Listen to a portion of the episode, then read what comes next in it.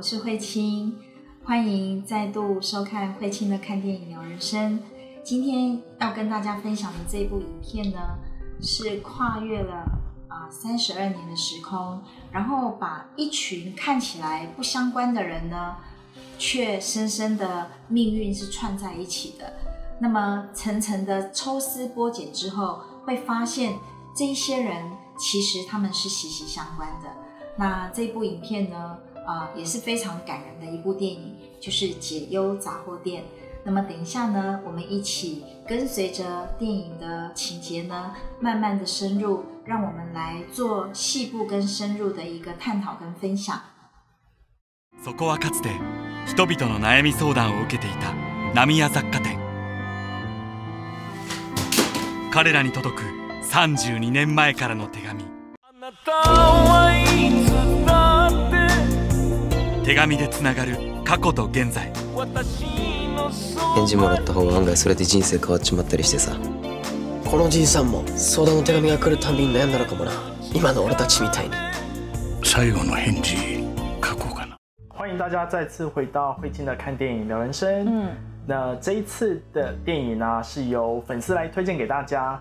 那这部电影叫做《解忧杂货店》。嗯，那这部电影其实也是知名的小说家东野圭吾的作品，里面有很多很多很值得细细分享的内容。那接下来就请老师帮我们谈谈，就是哎，什么是解忧杂货店？嗯，呃，这部片我真的觉得蛮特别的哈，因为它是把三十二年啊，就是一九八零跟二零一二。这样子相隔三十二年的时空是就在那个晚上，它交叠了，然后把一群看似没有关系的人，其实全部串在一起了，等于就是那那个命运就像命运的绳索一样，把这一群人全部串在一起。当然，这中间很重要的就是我们解忧杂货店的主人翁哈，那浪矢爷爷。那解忧杂货店呢，我也要说说，这不是一般的干妈店哈，因为这个杂货店呢，它是能够帮人消烦解忧的。所以有些人，无论是孩子，无论是大人，当他们在生活上有一些遇到一些困惑啦、不安呐，或者是迷茫的时候，总是会想要写信。写完信之后呢，啊，就投入到那个铁卷门里头的投递口。那浪矢爷爷呢，他晚上。就会很用心的一一的回复这所有的信件。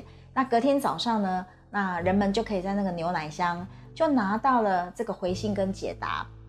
所以啊，浪矢爷爷其实他帮助了非常非常多的人。好，那可以说，如果以我们现代的呃语言来说，他根本就是个咨商师。好，那当然他所服务的这些人，最后为什么大家的命运全部串在一起呢？就要讲到呃丸光育幼院。好啊，这个玩光园呢，其实很多的孩子在这里，呃，就是长大的嘛。啊，长大以后呢，却跟这个浪矢爷爷的杂货店，就在那个一个晚上，把全部的人都串在一起了。好，那接下来呢，我们就啊，顺着这个剧情，再来聊聊里面呢更深入的一个啊可以分享的地方。那每一封信啊，其实都代表一个生命的故事。那首先就来谈谈写信的人，叫做鱼店音乐家克朗，可以请老师帮我们就是深入来谈谈关于克朗的故事。嗯，其实克朗的爸爸就是可能从他的爷爷那里就传承了这家鱼店嘛。那克朗本身呢，他是非常的喜欢音乐的创作，甚至于为了这个，他不要继续升大学，好啊，所以当呃他的奶奶过世的时候，他回到了家乡。这一次爸爸累倒了嘛，住院。他去到了医院呢，探视爸爸的时候，爸爸却跟他说：“鱼店就到我这一代为止了。”因为爸爸很清楚知道儿子没有想要接手，儿子真正想要做的还是音乐，所以爸爸就鼓励他说：“你就去回东京去，然后就去做你的音乐，你喜欢的你就去做。”他说：“再试一次，即使是失败了也没有关系。”他说：“去为自己留下足迹吧。”那我觉得父子的这一段这种交谈，呃，我当下我看到我是非常感动的，因为呃，爸爸能够给出这样的支持给儿子，尤其克朗又是独子，很多人都是要自己的儿子是继承衣钵的，可是他爸爸并没有这么做，好，所以爸爸的爱支持着克朗去做他要做的事，喜欢做的事。那对克朗而言呢，他也必须要有勇气可以转身。那个转身就来自于说，他怎么样可以啊、放掉对爸爸的那种忠诚。什么叫做忠诚？哦，我跟你一样在家乡开鱼店，我跟你一样在这里终老。克朗他这个转身是他要前往东京的，继续去创作他的音乐的。所以还是回到说，对于父母，我们需要学习的就是放手去支持我们的孩子。对于孩子呢，他真正要面对的就是，我如果离开了家，啊，那尤其你看，像克朗爸爸身体又不好，那他一定会经验到那种内疚嘛。我怎么可以？我怎么可以抛下这里的一切，然后去做我喜欢做的事呢？所以孩子要转身，他需要面对的是内在的那种内疚或是罪恶感的部分。那我觉得克朗跟爸爸同时，他们都愿意啊、为自己负起这样的一个责任，所以我觉得啊、这一段是真的非常感人。嗯。那我想深入问，多数的家庭或者多数传统的社会价值观之下，嗯。其实父母亲要去支持孩子，要去放手嗯，让孩子做自己的事情，是一件非常难的事情。是。那我想，就老师自己身为父母啊，嗯。是怎样去支持孩子，或是放手去让他做他可以追求的事情？从一个啊、身为母亲的角度来说这件事情的话，我会觉得我爱我的孩子，那我一定希望他开心快乐。那如果我今天用我自己的期望、要求，然后去希望他做我希望他做的事情，那他只能活成我要的样子啊。那即使他活成我要的样子，我相信他不会开心快乐。那有一些孩子是怎样？哦，你你这样说，我就偏不要啊，那可能就变成叛逆了。那所以孩子会把他所有的生命能量是放在抗拒上面的，这个对孩子一点帮助都没有。那我觉得孩子如果今天他已经很清楚知道他自己要什么，他这么的清楚，然后他喜欢，然后他做这件事情他会开心快乐，那我当然可以全力去 support 他去做这件事啊。当他能够这样做，嗯，我也觉得骄傲啊，因为他清楚他要什么，他在向着他自己的理想，然后或者是他的真心渴望迈进的。那以身为母亲，我当然支持。嗯，那再拉回来啊，那克朗他得到了父亲的这样一个嗯全然的支持。那其实还有另外另外一个很重要的关键，其实嗯在于他也投了一封信到了解忧杂货店去，对，但是回信的却是二零一二年的祥太来回信给他。嗯，那可以请老师帮我们谈谈这一段吗？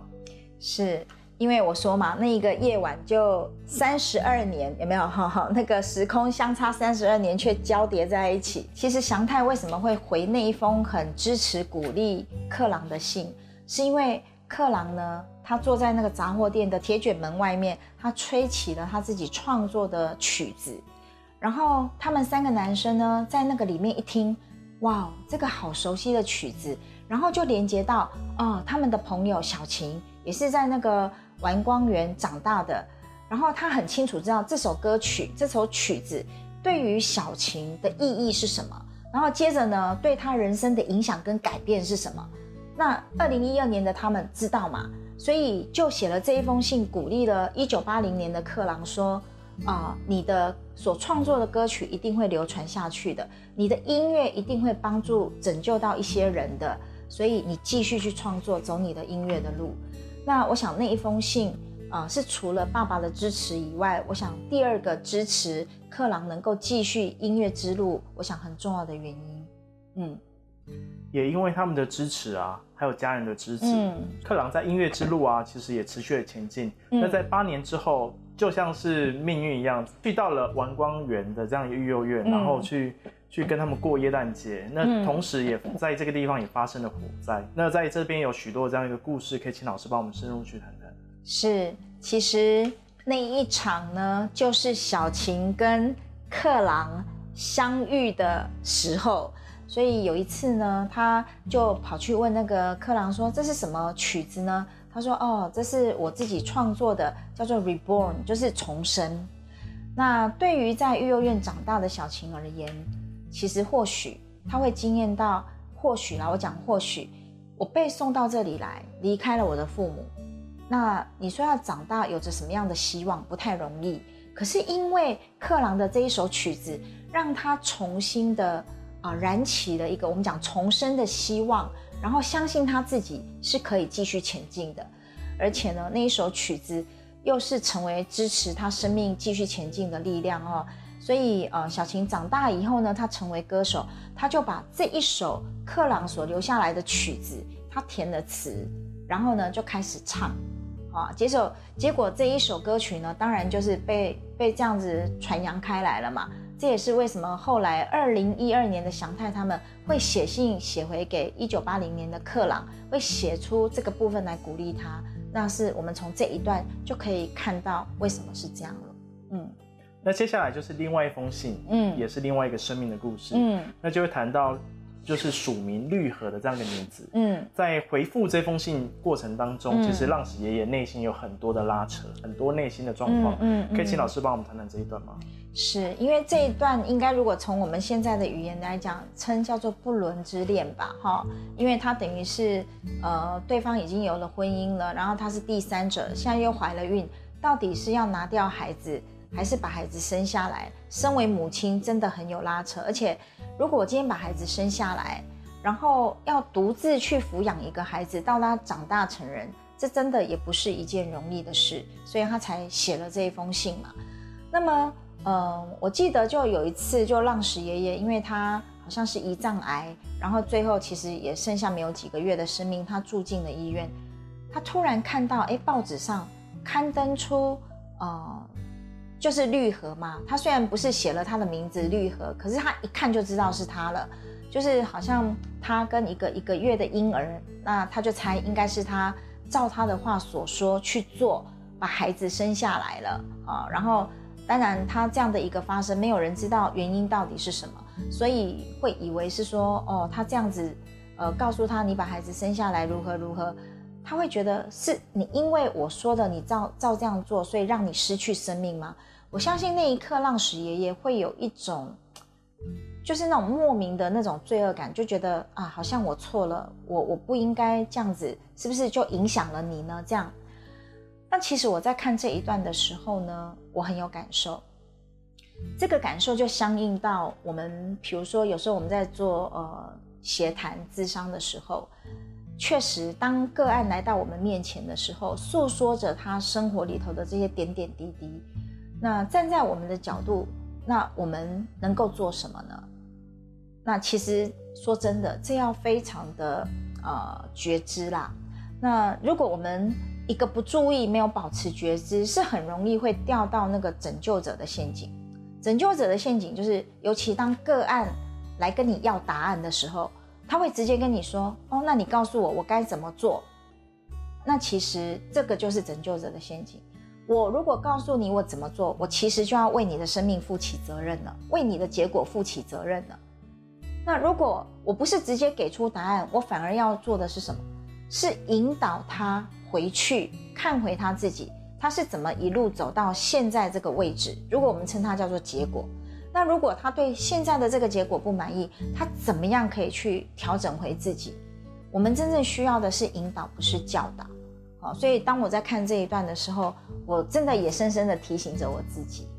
嗯，刚结束了这样一个绿河的故事之后，那浪矢他也知道说自己最后生命的这样一个剩下几个月，所以他也要求他孩子把他带回去店里面。那在那一晚，他就重新的跟小紫相遇，那也聊了一晚。那可以请老师帮我们谈谈这一段吗？其实这个小紫是谁呢？她就是那个环光园院长的姐姐。那当初呢，其实他就是跟呃浪矢两个人，他们其实浪矢爷爷其实就是雄志哈，就是在那个时空里面，他们两个其实是相爱的。那因为那种身份背景悬殊太大，一个是好像是他们家里头的工人，那一个好像就是像类似千金大小姐这样的一个角色，然后两个相爱怎么办呢？啊，所以小紫他就很想要跟浪矢爷爷是私奔的。可是那时候大概身份悬殊太多，最后也没有啊啊！所以当我们讲说生命的终了，有时候我们会讲到说啊，我们的爸爸、我们的妈妈，或是我们的祖先，看起来他们离开这个世界，可是事实上他们只是在没有形体的，可能在另外一个空间等待着跟我们相相遇而已、相聚而已。所以在那一晚呢，小紫就来到了呃杂货店这里了。然后他们就开始回顾、回忆着过去的这些点点滴滴的这些发生。我觉得还有一个一个部分也让我印象很深刻，我想要说一说的。他们过去有这样的一份情感，可是最后浪矢爷爷他结婚了，也有孩子了，对不对？然后呢，呃，小紫呢去到浪矢爷爷的太太的那个照片面前，他已经过世了。他跟他说：“哦，很抱歉，可以给我几分钟的时间，让我跟雄志说几句话吗？”你看，这是一份非常深的尊重。哦，我觉得看到这个，我觉得好细腻哦。就是说，呃，对于在伴侣关系里面，哦，那种序位的那种尊重，那我觉得，呃，小紫这一点，我觉得他真的很棒。他不会说：“哦，我们两个是爱人，所以我就就是这样。”他是先去打过招呼的。所以你看，这一对恋人过去没有一个可以圆满的结果，就是在他们活着的时候在一起。因为小紫她其实就很早就过世了，但是我觉得就在那一个晚上，他们可以啊，以一一个是用人，一个是用灵魂，这样子促膝长谈那整个晚上，我觉得这就是一种。关系的圆满没有遗憾，又是另外一个故事了。一九八零年十二月十二日的迷途的小狗来了这封信，嗯，那这封信在回复他其实是敦也在回复的。那接下来就请老师帮我们深入谈谈这一块。会有这一段的一个开展呢？故事就是要回到那个晴子，她因为被收养嘛，是一对那个夫妻收养她的。那这对夫妻呢？呃，当然，后来年纪渐渐大了。那对于晴子而言呢，他想要去回报他们，但是他只是一个小小的哦，就好像那种呃助理啊、事务员这样子，赚的钱可能不多。那对于这个老夫妻他们的生活的开销，或是可能或许他觉得不够。那刚好他其实有在类似像酒店上班嘛，哈，然后有钱的人就想要类似像包养他，或是怎么样。但是敦也呢？看到他来了这样的一个信件，其实勾出了他内在的伤痛。所以当他勾出这个伤痛的时候，其实敦也就告诉他写的写的这个回信呢，他第一他只有写这么一句话：你只要好好的踏实做好你事务员的工作，那么不就对于养育你的人而言是一种回报了吗？是一种报恩了吗？你不需要成为人家的情妇啊。好，那他第一封信是这么回的，但是呢，后来。他有感受到他的一个初衷，他的动机开始有有开始不一样的。第一个是因为伤痛，第二个他开始觉得我希望这个人可以幸福，所以他就从一九八零到二零一二这三十二年日本的变化，好，包含经济的变化，这这样的一个开展等等，他就跟晴子说：“哦，如果你相信我的话，你可以去学关于经济有关的。”这样的一个啊，比如说知识啦，或是做这些事，然后你要投资啊，你要买房子啊，你要自产啊，等等等等等。那晴子呢，果然啊，他就是都都是听话照做的哈。然后最后他也成为一呃社长，他拥有的，我想无论是企业也好，然后他的金钱财富也好，已经有累积到一定的一个程度啊，所以他就非常的。啊，感谢这个浪矢爷爷当初这一封信，其实是来自于二零一二敦也写给他的信，让他的人生应该说有一个很大的转变啊，影响他这一生很大。那我我想延伸问的是，在这个故事当中，很像是他照着啊杂货店的嗯方向指引去走他的人生。那实际上我们在面对自己的人生的时候。到底要怎么样去看待每个人不同给予的方向或指引呢？嗯，其实我想他不只是照着他这样做，因为他也在经历嘛，他也在看，哎，这个趋势确实是如此，他才有可能 follow 嘛。如果后面不是这样，我相信他不会继续 follow。那就是因为他先不知道嘛，因为未知嘛，所以你只能去经历。那他经历下去，哎，确实看到是如此，所以他就说，确实是如你所说的这样啊。所以有时候是，嗯，我们应该怎么说？生命里头，什么叫做顺流？顺流就是当你决定要这么做的时候，你就觉得，哎，他好像一切都是水到渠成，水到渠成就是这么的顺畅，啊，然后没有太多的阻碍啊，或者是那一种。好像你要这样做，就是不会成的那种困难或是挫折很多，它就是顺顺的顺顺的。那其实人生命，嗯，应该说也会有一种直觉，你会觉得对就是这样，有时候也没有道理可言，他就觉得是是这个方向了，对就是这样了，然后一切就是顺顺的，他自然而然就到那里了，这就是顺流。那有时候呢，我们讲说顺流跟跟随波逐流有什么不一样？顺流是你看得懂这个流，你能够顺势嘛？那随波逐流是什么？是我完全搞不清楚状况嘛？啊，随便嘛？啊啊人家说船到桥头自然直，这个比较属于所谓的随波逐流。那来什么啊？就这样啊？他自己本身也没有什么样的一个方向，或是没有什么样的一个企图，没有什么样的一个理想，也没有什么想望啊。那那个就很容易随波逐流。随波逐流有时候是会迷失的，因为就像在汪洋中的一片扁舟一样，你只能在那里。飘啊飘啊，荡啊荡的，那你没有方向。那顺流是我很清楚，我我有一个方向，那我怎么顺势而为？那所以那个关键，顺流跟随波逐流的关键，还是在于自己有没有去觉知跟觉察。是啊，所以在顺流是你要能够先看得懂这个流是什么，你才能够顺着它嘛。那如果你都看不懂，怎么顺呢？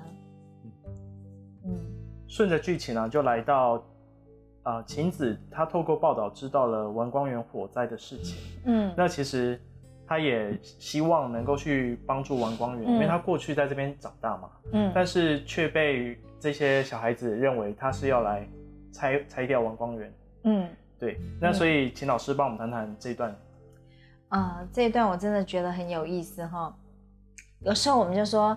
跨几年亚谁姐的干哈，就是因为他其实是想帮助的，可是 孩子可能听着听着，以为他要去开什么爱情旅馆，就误会他了嘛。所以故事就回到一开始我们所看到的，就是敦野祥太跟信平三个人就想要去找晴子算账，给他一个教训，对不对？可是又怕警察找，所以才会去到了杂货店嘛。因为杂货店其实荒废很久了啊，这个也是故事的一个起头。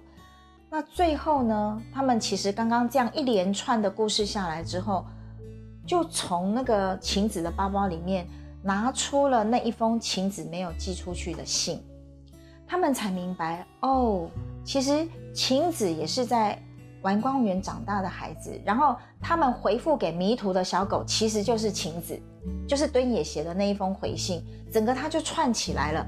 然后他们才嗯，好像又从杂志上才看到。哦，原来那一天晚上就是三十二年前啊，那个浪矢爷爷过世的那个晚上，所以他们整个都明白了，就把几个主轴，一个就是浪矢爷爷的杂货店，一个就是玩光园，在玩光园长大的这一群孩子，全部的人都串在一起了。